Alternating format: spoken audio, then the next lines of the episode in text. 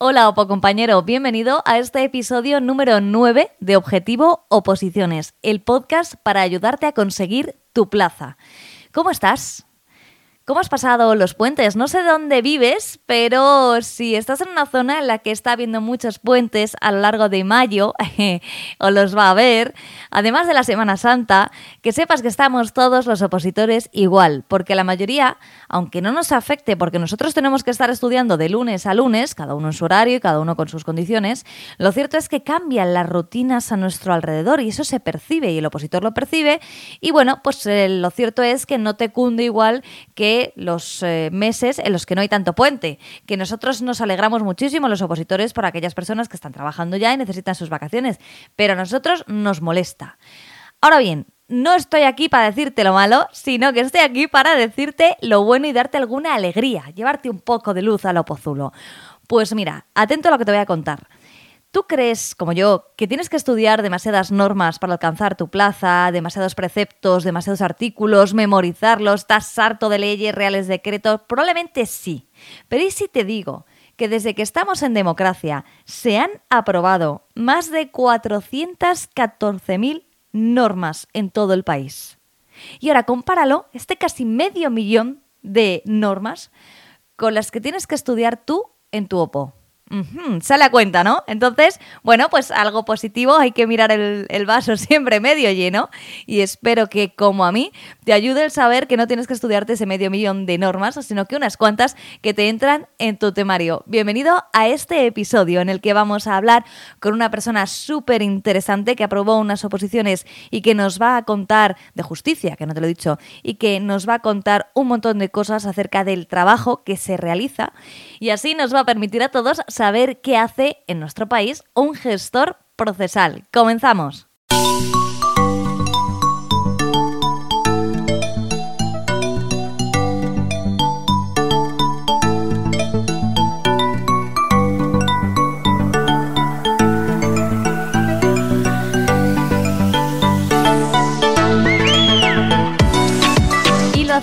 Por la actualidad, concretamente por las convocatorias, para que no te pierdas nada. Pero de todas formas, si no puedes esperar a escucharme a mí, puedes ir a la web de Oposidates y ahí entras en tu cuenta, te registras primero, entras en tu cuenta, pinchas en notificaciones y seleccionas tu oposición. Así vas a estar siempre al día de las novedades con respecto a tu convocatoria. ¿Quién está de suerte? Aquellos que estéis para conductores de autobús de la MT de Madrid, porque se ha publicado la convocatoria. Tenéis de plazo del 25 de abril al 16 de mayo para echar la instancia, que solemos llamar los opositores. Por otro lado, el INAP, que ya sabéis que ahora, bueno, pues está haciendo un ejercicio de transparencia y de previsión, ha publicado lo siguiente, la celebración de los primeros ejercicios o ejercicios únicos, o en su caso, de los segundos ejercicios, tendrá lugar a partir del día 15 de septiembre de 2023. ¿Esto qué significa? Pues que tenemos un margen bastante amplio para organizarnos. Había algunas voces eh, negativas que decían que iba a ser en junio el examen. Bueno, pues tenemos bastantes meses para la previsión de nuestros exámenes que algunos de vosotros diréis, pues voy mal de tiempo, otros consideráis que vais bien. El caso es que está fenomenal saber que antes de verano no va a ser. Por otro lado, la UNED también ha sacado la lista provisional de admitidos y excluidos y la fecha de realización de ejercicio para auxiliar administrativo de esta universidad. Será el 21 de octubre de 2023 a las 10 de la mañana en la Facultad de Derecho de la Universidad Complutense en el campus de la Moncloa. ¿Qué tiene de bueno esto? Que también tenéis muchísimo tiempo quienes vayáis a auxiliares administrativos para prepararos este examen concienzudamente. Los que no vais a tener tanto tiempo son los que estáis para auxiliares de otra universidad, la Universidad de Córdoba, el proceso de estabilización porque ha publicado fecha, lugar y hora de realización del ejercicio de la fase de oposición. 18 de julio, mm, más cerquita, os rompe un poco el verano, pero por otro lado os queda casi toda la mitad de, julio y todo agosto para disfrutar del el éxito que seguro vais a tener. Será a las 11 de la mañana en el Aulario Averroes del campus universitario de Rabanales, antigua carretera nacional 4, kilómetro 394. Está muy bien que también publiquen este tipo de detalles con un poco de margen para que quien bueno, no lo conozca sepa llegar a tiempo. Volviendo a los auxiliares de la UNED, pero en esta ocasión los que vais por turno libre, atención, porque ha publicado la UNED una nota informativa, bueno, la UNED a través del Tribunal Calificador de las Pruebas Selectivas, por la cual se recuerda a los opositores que, al haberse promulgado la Ley Orgánica 2-2023 del sistema universitario, esta entra en el examen. Habéis hecho bien en preguntar porque, según dicen ellos, se han recibido distintas consultas sobre si afecta o no al proceso selectivo y la conclusión es que sí que tienes que sabértela para el examen. Es lo suyo. Estás eh, opositando para una universidad. Sería raro que no afectase esta novedad sobre la norma. Así que bueno, que sepas que tienes que actualizar tu temario.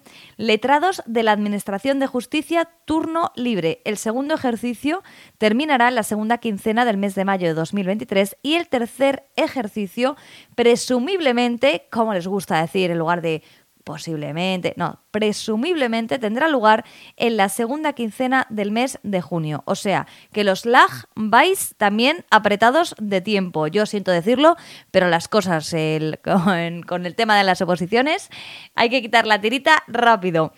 Y volviendo a otros auxiliares y ya para terminar de universidad, en esta ocasión de Cádiz, se ha publicado la distribución de opositores por aula. Y dirás, qué tontería, ¿no? No, míralo, míralo porque cuando no conoces la facultad, si es tu facultad y tienes esa suerte que has estudiado allí, pues maravilloso. Pero si no conoces la facultad, lo ideal es que te enteres en primer lugar de qué aula te ha tocado y si puedes ir con anterioridad a cotillar un poco, a ver exactamente dónde está. Incluso, y fijaros, esto no es ninguna tontería y a mí me ha servido mucho cuando me he examinado en una universidad.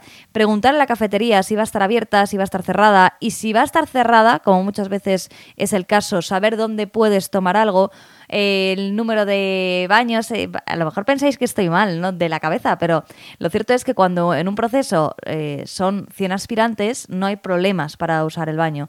Cuando estamos hablando de mil personas, eh, pues a lo mejor hay tres baños para todos.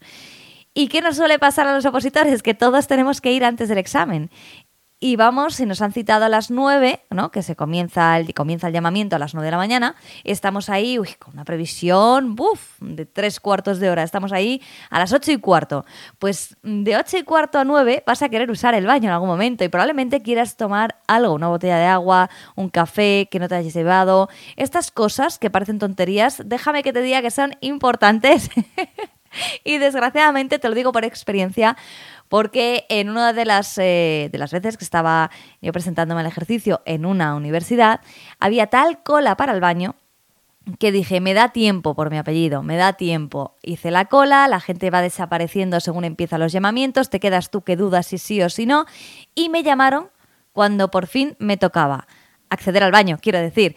Cuando era por fin mi turno, eh, ¿qué tuve que hacer? Salir corriendo y empezar el ejercicio con, eh, pues, pues, con gana de. Y os puedo decir que es muy, muy desagradable. ¿Por qué? Porque luego pierdes tiempo.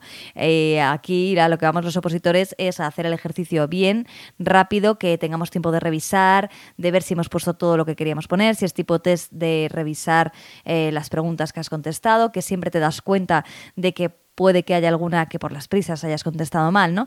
Pues si tú entras ya con cierta intranquilidad, como es el no haber podido ir al baño justo los minutos antes, si tú no has eh, previsto el llevarte algo de comer o algo de beber y no tienes opción, te aseguro que entras al examen de una manera mucho peor que el que sí ha tenido tiempo de ir al baño, el que sí ha tomado el café y el que sí ha bebido el agua. ¿Y qué significa? Que a lo mejor tú ese día, bueno, pues no te afecta, pero como te afecte, tu opo compañero va a tener más posibilidades que tú.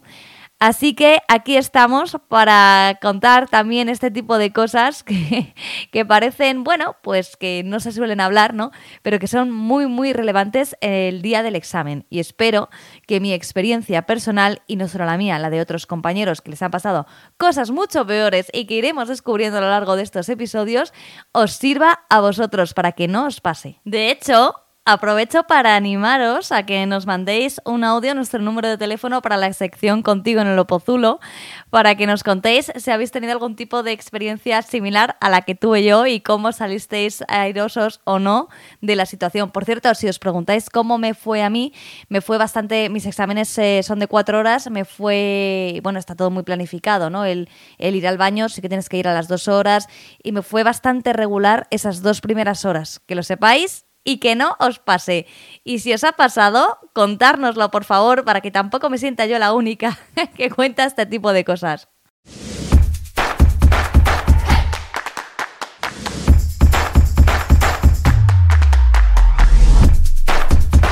Pasamos ahora a una de las secciones más odiadas por todos nuestros opoyentes, pero quizás una de las más necesarias. Opo reformando qué cambios legislativos se han producido y cuáles afectan a tu temario. Si quieres estar al día de todo ello, ya sabes que tienes que ir al blog de Opositates y eh, opositates.com barra oporreformando y ahí sabrás qué se cuece con respecto a tu oposición.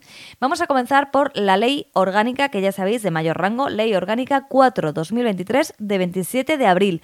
No te confundas con ley 4-2023, que si te equivocas al ponerlo en Google te va a dar otra ley completamente diferente. Ley orgánica 423 de 27 de abril, que modifica la Ley Orgánica 1095 del Código Penal, la Ley de Enjuiciamiento Criminal y la Ley Orgánica 5-2000, reguladora de la responsabilidad penal de los menores. ¿Es una modificación traumática? No, solo afecta a algunos artículos fundamentalmente del Código Penal y esta ley orgánica 4-2023 eh, regula la responsabilidad penal de los menores. Así que no es tanto el cambio que tienes que hacer en tu temario si te entra penal. Continuamos con los pobrecitos míos que estáis para agentes de la hacienda pública, tanto por turno libre como por promoción interna. Nueva orden de Hacienda y Función Pública 387-2023 que modifica la 1658-2009. ¿Y para qué es esto? Bueno, pues porque se establecen el procedimiento y las condiciones para la domiciliación del pago, domiciliación del pago de determinadas deudas a través de cuentas abiertas en las entidades de crédito que prestan el servicio de colaboración en la gestión recaudatoria de la Agencia Estatal de Administración Tributaria. Bueno, es una modificación y sí, la vas a tener que estudiar, pero no, ya verás, ya verás como el año que viene vas a ser agente de la hacienda pública y te vas a reír de esta pequeña modificación. Nos vamos de lo nacional a comunidad autónoma y concretamente a Andalucía. Y atentos todos, porque creo que es la primera norma autonómica que se va a estudiar fuera de esa comunidad.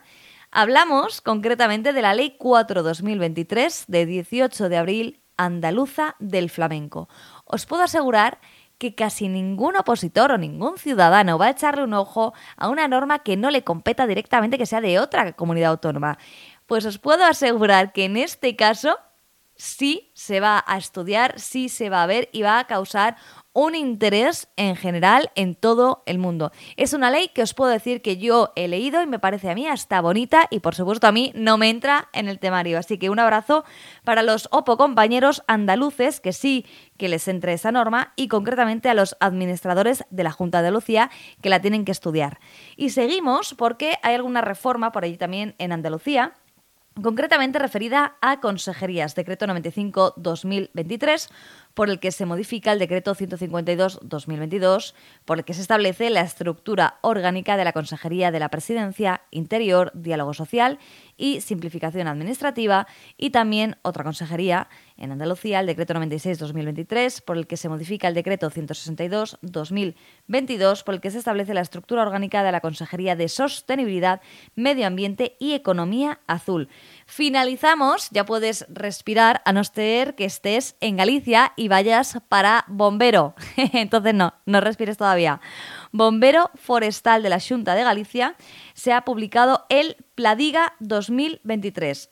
Si no tienes ni idea de lo que significa esto, mucho mejor para ti.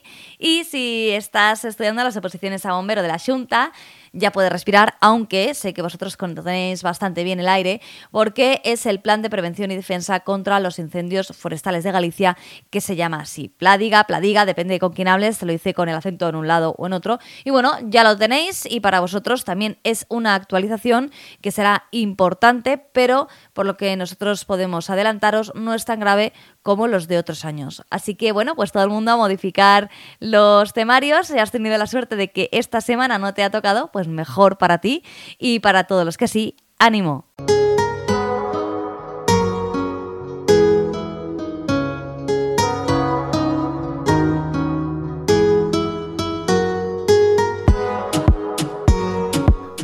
Acompaña en este programa alguien que te va a interesar mucho porque ha aprobado una oposición que tiene muchísimas personas detrás, tiene muchos novios. Ella es María G. de la Torre. Bienvenida a Objetivo Oposiciones.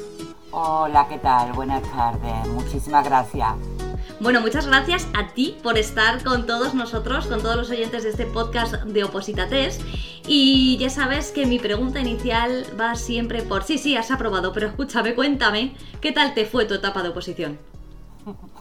Bueno, vamos a ver, una etapa un poco revuelta, porque, bueno, yo tenía 19 años cuando decidí prepararme la oposición y además eh, directamente gestión no empecé por abajo como conozco a otros compañeros que bueno van escalando, promocionando, etcétera.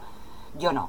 Yo acabé eh, mis estudios reglados, eh, saqué mi selectividad, iba a entrar a carrera y ese verano, eh, porque era verano, era primeros de verano, yo vi un anuncio de una academia que preparaba oposiciones y había una oferta de oposiciones a la Administración de Justicia.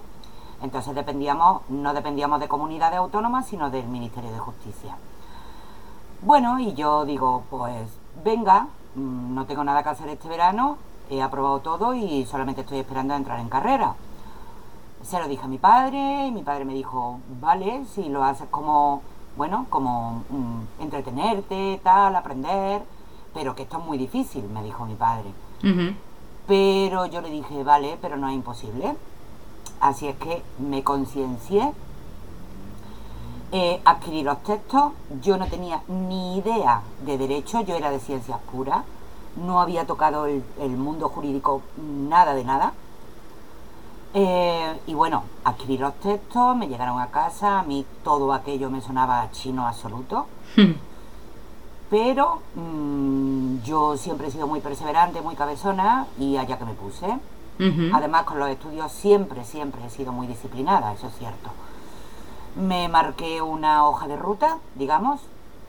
Yo estaba de vacaciones escolares. Em, como digo y he repetido, pues esperando a septiembre octubre empezar eh, en la universidad. Y em, bueno, mi padre se iba a trabajar y me despertaba, me dejaba despierta por la mañana a las 7 de la mañana. Oye, ¿dónde estabas? Si te puedo interrumpir. ¿Cómo que dónde estaba? En casa de mis padres. Pero digo, ah, en Córdoba, digo, ese acento que tienes me, parece que del sur. vale, en Córdoba. Muy bien.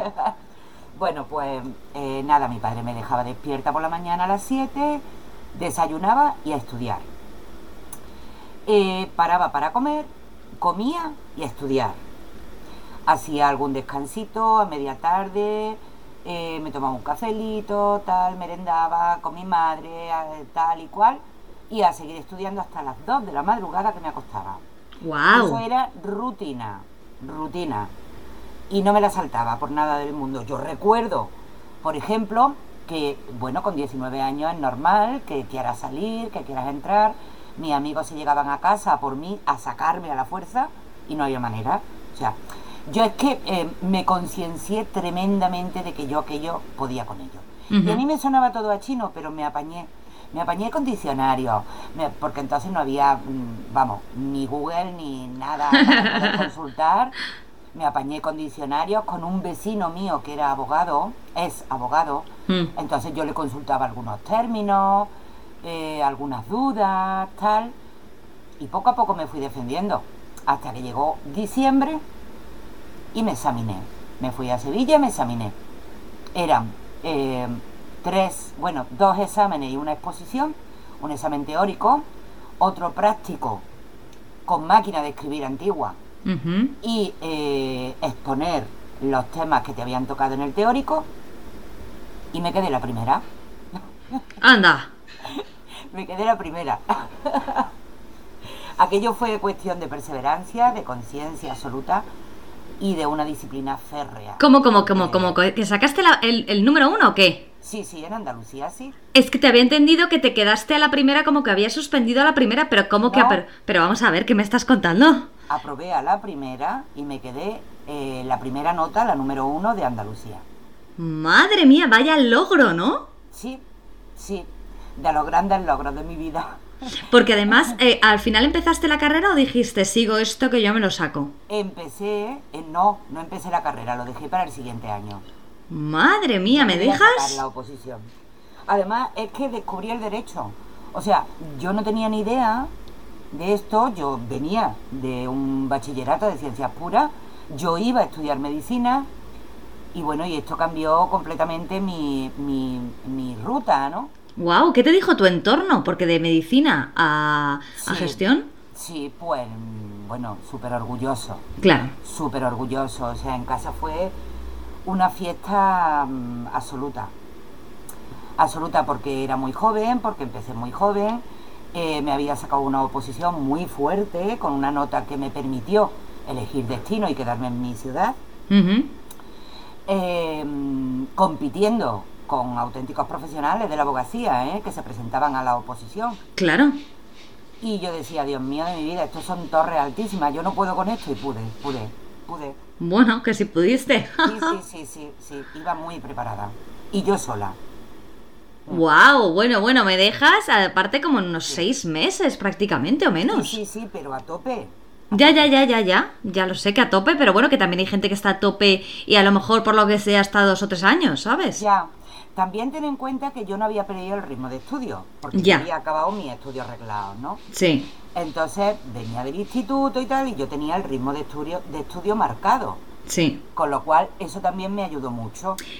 Pero por otro lado, no es frecuente que alguien que acaba de hacer selectividad al revés, ahora mismo todo el mundo me voy de viaje no sé dónde, me pego el verano de mi vida, y tú hiciste lo contrario, tú dijiste, me Sí, encierro. bueno, yo me lo di al año siguiente, el viaje de mi vida, Hombre, ya me imagino, ¿dónde fuiste? a República Dominicana. Ay, qué maravilla. ya me lo puedo imaginar, encima con dinerito en el bolsillo. Hombre, ya me di un premio. Madre mía, bueno, y, y esos, esos primeros momentos en los que te dicen que han aprobado, ya has dicho que tu familia, bueno, fiesta total, ¿no? Sí, sí, absolutamente. O sea, mis padres, mi hermano, mi hermano me cogió en brazos, me dio en volanda, me dio una vuelta, me- bueno, loco de contento todo. Era una cosa espectacular, espectacular. Wow. Sí. Habrá por aquí alguno que ya te tenga cierta envidia, pero lo entiendes, ¿no? Bueno, eh, la envidia mm, yo la puedo entender, pero lo que también digo es que cualquier logro en esta vida no es solamente cuestión de suerte. La suerte hay que trabajarla. Hmm. Mm, de acuerdo que hay muchas personas que la trabajan y no tienen eh, ese momento de fortuna, ¿no? Pero yo creo que es cuestión de perseverar, porque con esfuerzo al final se logra. Se logra seguro. Seguro. Vale, vale, pues te haremos caso porque desde luego eres todo un ejemplo. Oye, se me ha quedado, se me ha quedado una duda. ¿Al final al año siguiente te matriculaste o ya pasaste de todo? Sí, ¿En la me universidad? matriculé, me matriculé primero, pero ya eh, cambié mi, mi destino, ¿no? Porque claro, yo iba eh, para carrera de ciencias, pero ya cambié para carrera de letras. Ujú. Descubrí el derecho, me encantó, me encantó. Me matriculé en criminología, me matriculé en derecho. Derecho lo dejé aparcado, después lo terminé y criminología sí que la hice. Bueno, bueno, bueno, o sea que tienes, eh, al final hiciste todo. Sí que lo hice, sí, hay tiempo de todo en la vida. Oposición, carrera, otra carrera, madre mía, bueno, ya no. Ya, déjanos algo a los demás. Me gusta estudiar, ¿eh? Sí, sí. decirlo, me gusta. Bueno, y, y, ¿y tu primer destino lo recuerdas? ¿Cuál fue? Pues sí, eh, a ver, después de aprobar en diciembre, empecé el año nuevo pues con, con un gran regalo de Reyes, que fue mi aprobado. Sí. Y nada, y pues ya tocaba pues enviar documentación, etcétera, etcétera, todos los trámites. Y elegir destino finalmente. Yo elegí varios, por si acaso el primero de ellos no resultaba, pero me dieron el primero por la nota que tenía y el primero fue Córdoba. Un juzgado de instrucción, el juzgado de instrucción número uno de Córdoba. Y bueno, ahí ya mm, la experiencia no fue tan grata porque eh, yo entré siendo muy joven, aún tenía 19 años. Em, y era un juzgado de instrucción eh, con guardias semanales, no pagadas en aquel entonces, no Mm. pagadas. Y además eh, sin móviles, es decir, tenías que estar localizada en casa porque a mí me avisaban, me llamaban a mí para levantamientos, para todas las gestiones que había que hacer en la calle como juzgado de guardia, Sí, porque el secretario estaba de baja, el letrado de la Administración de Justicia, sí. y entonces pues yo estaba sustituyendo además al secretario. Con 19 años. Sí, sí. Entonces mis eh, comienzos fueron un poquito duros. Ya veo. Y además de la teoría a la práctica hay una diferencia abismal. Sí, ¿no? abismal. Tienes que reinventarte una vez que eh, tomas posición en tu destino. Si tienes compañeros que te ayudan, muchísimo mejor. Yo no fue mi caso. Mm, ahí cada uno iba a lo suyo y yo tenía poca ayuda. Pero bueno, me fui apañando. Me fui apañando, lo cogí bien. eh, lo pasé mal porque había muchísimo trabajo y sobre todo cada vez que estaba de guardia era una tortura. Mm. Pero bueno, eh, de todo se sale, yo salí de aquello muy bien, aprendí, me encanta el derecho penal, de hecho, y nada, y aquí estoy. Ahora ya no estoy en instrucción 1, claro. ¿Dónde estás? Ahora mismo estoy llevando un juzgado de paz de un pueblecito de Córdoba, eh, que estoy como letrada de la Administración de Justicia, porque los gestores en juzgados de paz somos letrados de la Administración de Justicia ejercemos esa función. Entonces ahora mismo estoy muy bien, muy cómoda, muy a gusto y no me planteo trasladarme, pero he pasado un poco por, por varios destinos, eh, casi todos penales, a excepción de uno, un juzgado de primera instancia, que no me gustó, no me gusta el civil, y en los demás pues encantada de la vida. Muy Bueno, y te voy a preguntar, eh, tu peor destino ya nos has dicho que fue el primero. No creo que hubiera otro peor, ¿no? Mm, Bueno, también en primera instancia fue un poco doloroso para mí porque no me gusta esa materia. Ajá. Eh, pero bueno, peor fue el primero, por todo. Es que también eras muy joven, es que tiene que ser duro también de repente llegar con este tipo de cosas, salir a la calle, las guardias, tal. O sea, que Sí. también eh, a lo mejor te pillan ahora y dices, venga, que bueno, claro, tienes una experiencia y allí es que eres muy joven, acababas de aprobar, encima matrícula de la universidad, también tendrías ya gana de salir, me imagino, una vez que has aprobado la OPO, ya la carrera se ve de otra manera, ¿no? Claro, claro que sí. Hmm. Y además, pues, eh, las semanas de guardia era lo más eh, doloroso.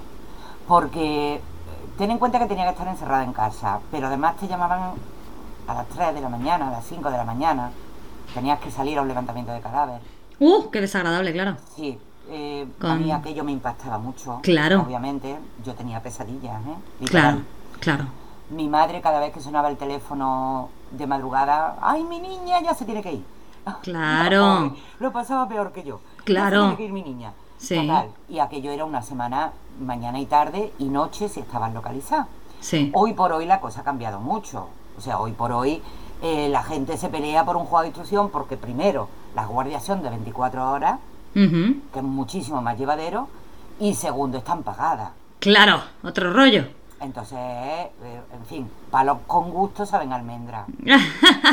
Efectivamente. Efectivamente. Bueno, y entonces te voy a preguntar ahora por tu mejor destino.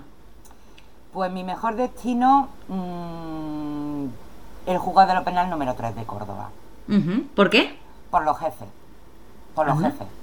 Eh, ahí también estuve ejerciendo como secretaria, como letrada de la Administración de Justicia, porque otra vez el letrado estuvo de baja eh, durante un periodo prolongado de tiempo y el gestor de los dos que estábamos, el más antiguo, era el que eh, al que habilitaron, en este caso a mí, para entrar a juicio, sobre todo para entrar a sala y para ejercer como secretaria.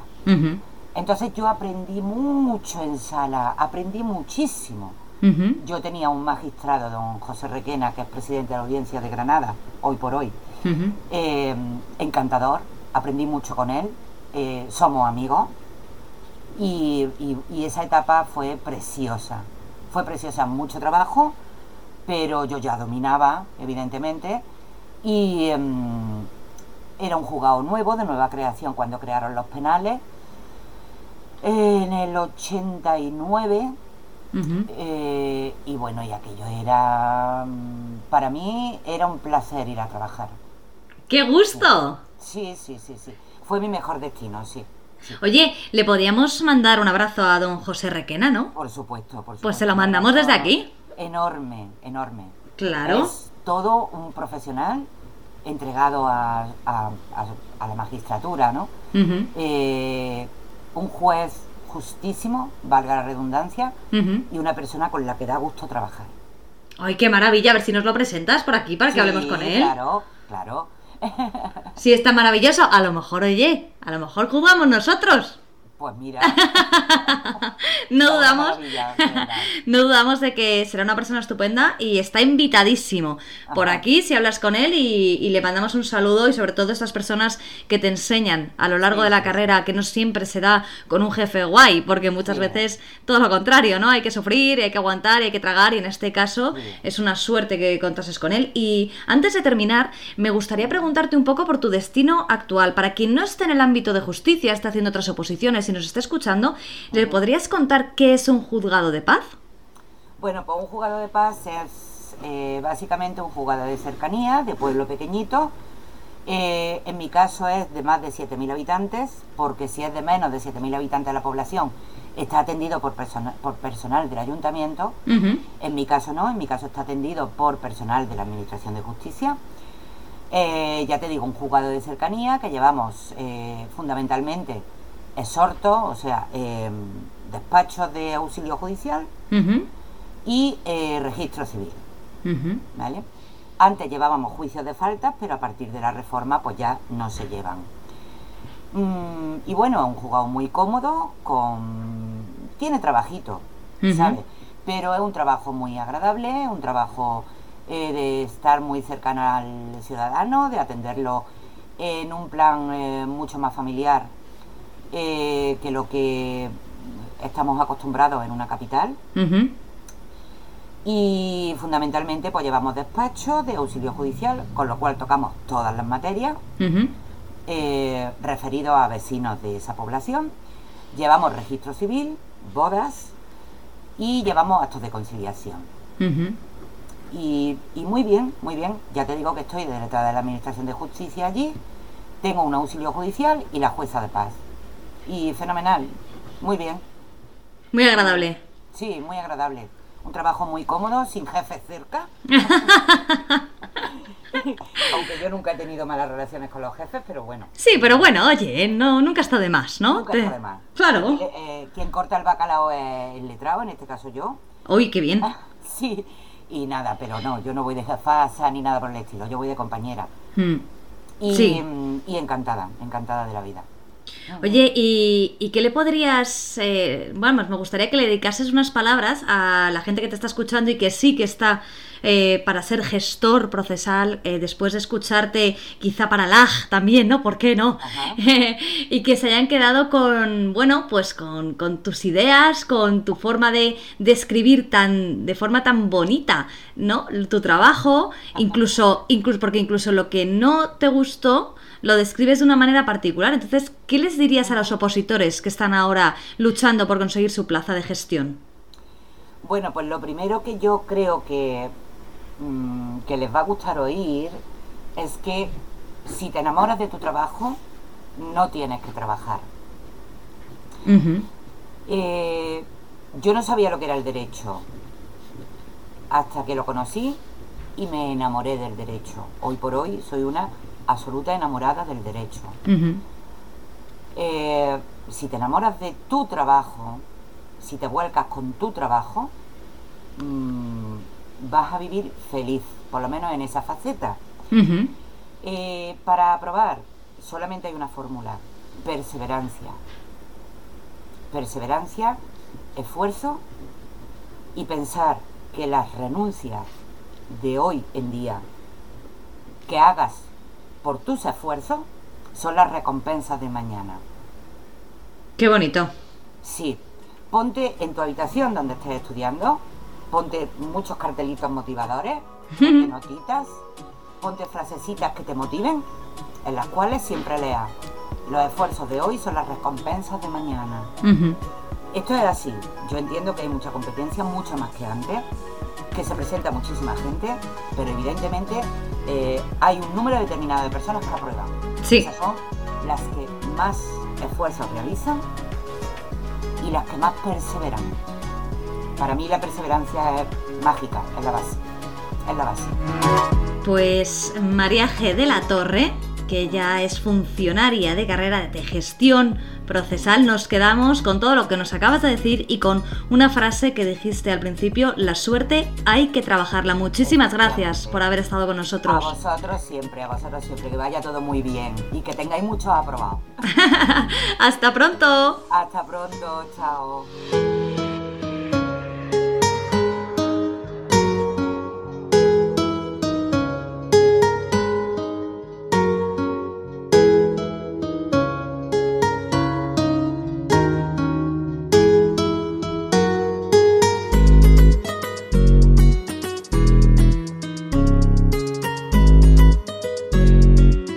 Acercamos ya al final de este episodio y vamos a hacerlo con la Opo Pregunta. Y atención porque es complicada. Es de las que a los opositores nos cuesta al menos medio punto, un punto, según cada uno, cómo se le valore esta pregunta que normalmente contestamos mal. Así que estate muy atento, es sobre la Constitución española, ya te voy centrando. Y un poquito más de pista, artículo 95. Ve pensando que te la lanzo. Según el artículo 95 de la Constitución española, señale la respuesta incorrecta. ¿Quién puede requerir al Tribunal Constitucional para que declare si existe o no contradicción entre la Constitución y un tratado internacional? A. El Gobierno. B. El Senado. C. El Congreso. D. El Rey.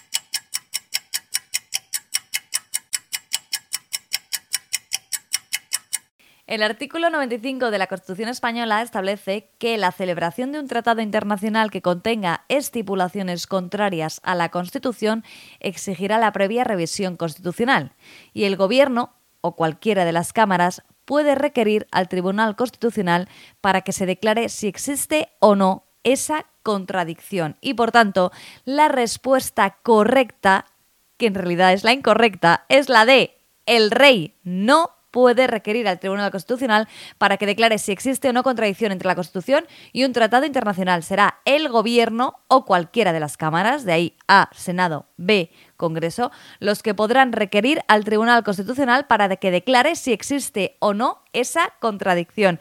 Espero que se te haya dado bien y que no hayas caído en la habitual trampa de señale la respuesta incorrecta. Finalizamos este episodio número 9 con nuestra sección Contigo en el Opozulo, porque queremos hacer un cambio. Nos estáis mandando mensajes, pero queremos hacer uno especializado y centralizado en preguntas y respuestas. Vosotros preguntáis lo que queráis y nosotros contestamos, ojo, también lo que queramos. Y probablemente hasta te conteste yo misma. Así que te dejo el número 619 63 26 46 y si participas te puedes llevar una suscripción de un mes en Oposita Test. Así que yo que tú participaba, es muy sencillo, solo tienes que mandar un audio de WhatsApp a este número haciendo alguna pregunta, la que tú quieras y bueno, trataremos de responderla de la mejor manera posible. Muchísimas gracias por habernos acompañado en este episodio. Esperamos que te haya resultado interesante toda la trayectoria de María G. A mí particularmente me ha encantado hablar con ella, me ha encantado todo lo que nos ha dicho y todo lo que nos ha descubierto de gestión procesal. Espero que para ti haya sido igual de útil que para mí, porque ya sabes que los opositores, cuanto más aprendamos de la experiencia de otro, más éxito vamos a tener, que para eso hacemos este podcast. Nos da mucha pena, pero para que en nada nos escuches, no como opo compañero, sino como funcionario. No te olvides de nosotros el día que apruebes, ¿eh? De hecho, llámanos para contárnoslo. Un abrazo muy fuerte, mucho ánimo y nos escuchamos en muy poco tiempo.